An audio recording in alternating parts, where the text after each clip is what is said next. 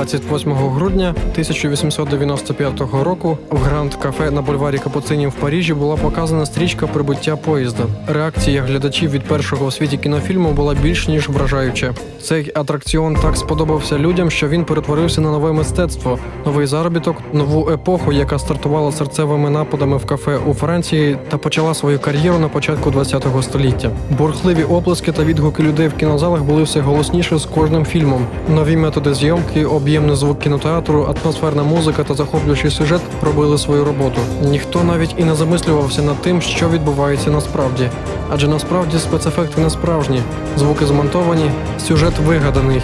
Актори далеко не такі люди, кого вони грають на екрані. У всьому відносинах, емоціях, людських почуттях був і є великий обман. Тема сьогоднішньої програми за кулісами вічного театру.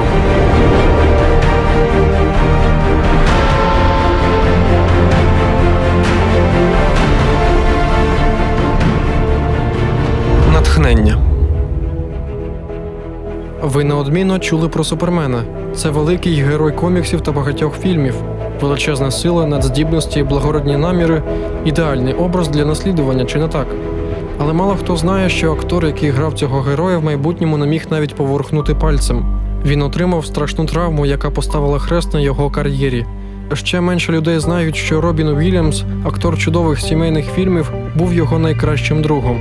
Робін Уільямс та Крістофер Рів вперше зустрілися під час навчання в школі. Вони були сусідами по кімнаті. Тоді й зародилася їхня дружба. До того, як вони знайшли популярність, вони дали один одному обіцянку.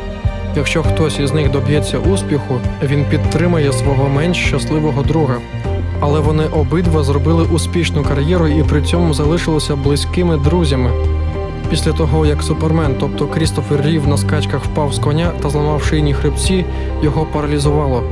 Але Робін не кинув прикутого до інвалідного крісла друга.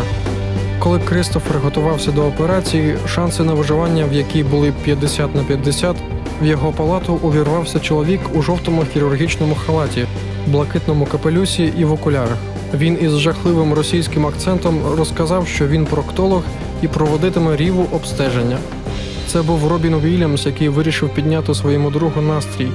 Крістофер тоді написав: вперше після нещасного випадку я розсміявся. Мій старий друг допоміг мені повірити, що зі мною все буде гаразд, незважаючи ні на що. Робін Уільямс покрив всі витрати, які не змогла собі дозволити сім'я його друга. У майбутньому вони з Крістофером створили фонд для паралізованих. Робін знову допоміг коштами та взагалі допомагав його сім'ї протягом всього свого життя.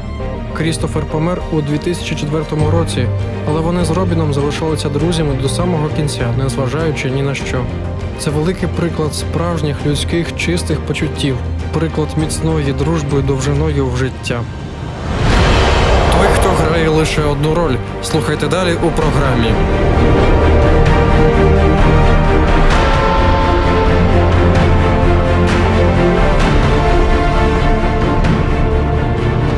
Натхнення. Реклама. Існують питання про минуле, сьогодення та майбутнє. 10 запитань до Бога це курс уроків, який відповідає на вічні питання: що буде після смерті? Чи буде кінець злу та стражданням?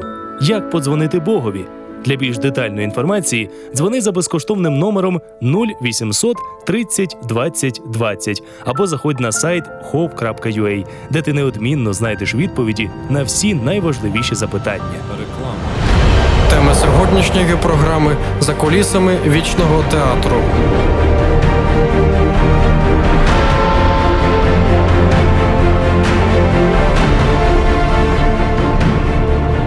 Натхнення. Восени 2002 року Аліса, як і всі діти її віку, пішла в школу. Вона жила в маленькому місті Волгоградської області. Був сонячний день, всі діти були в костюмах з красивими квітами. Аліса була в той день дуже красивою першокласницею і дуже гармонійно виглядала разом зі своїми новими друзями, з якими їй належало вчитися разом дуже багато років. Дерева були ще зелені, літо не висушило їх, як буває зазвичай. Через кілька годин цього видовищного початку її навчання Аліса пішла додому. З нею не було батьків. Її мама померла або пішла. Вона не знала. Папа не говорив їй, що з нею сталося. Він взагалі не приділяв Алісі уваги, як, наприклад, не прийшов на її перший день в школі. Аліса по дорозі додому не хотіла думати, що її чекає вдома. Вона дивилася на зелені дерева, їй хотілося, щоб вони були завжди зеленими, бо тільки влітку їй вдавалося втікати з дому та ночувати в покинутому саду в маленькому будиночку з листя та гілок. Її батько був хорошою людиною, але багато пив. Коли він приходив до тями, то багато разів вибачався перед Алісою за те, що кричав та плакав поруч з нею. Він приготував одяг для школи, але перед самим торжеством напився. Аліса знала, що йде додому, і зараз там буде п'яна, кричуща людина, яка скаже їй багато поганих слів і, можливо, навіть вдарить. Аліса йшла та помітила, що поруч з нею йде хлопчик. Вона його бачила в школі. Це був її новий однокласник. Він запитав її: Чому ти сумна? Аліса все розповіла, як є. Хлопчик послухав та відповів, що в нього теж немає мами і тата. Він живе з бабусею. Вони говорили чисто та відверто, як зазвичай говорять діти. Хлопчик розповів, що він не переймається через відсутність батьків, тому що бабуся познайомила його з Богом. Вона постійно говорить, що Бог це найкращий друг. Він ніколи не зрадить, ніколи не обдурить, з ним можна завжди розмовляти. Потрібно помолитися, а потім відкрити Біблію та прочитати щось. Я поки що не вмію читати, але скоро навчуся. Але я завжди, коли мене хтось образив, молюся та дивлюся картинки. Алісі сподобався її новий друг зі школи, а ще більше їй сподобався її новий друг з Біблії, з яким вона живе разом і зараз.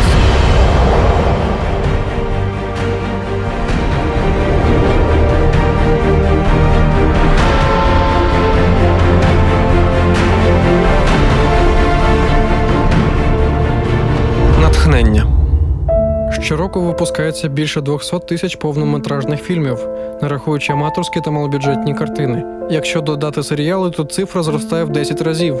За приблизними підрахунками, всього було знято близько 10 мільйонів картин. Часто актори цих фільмів не є тими, кого ви бачите на екранах. Хтось в реальному житті не буде дотримуватися правил дорожнього руху, не буде піклуватися про своїх дітей, буде зраджувати своїй коханій людині. Не можна рівнятись на того, хто прикидається іншою людиною.